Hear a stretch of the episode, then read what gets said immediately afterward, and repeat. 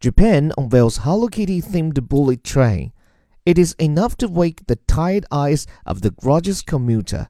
A striking white and pink bullet train themed around the Japanese cartoon character and marketing phenomenon Hello Kitty.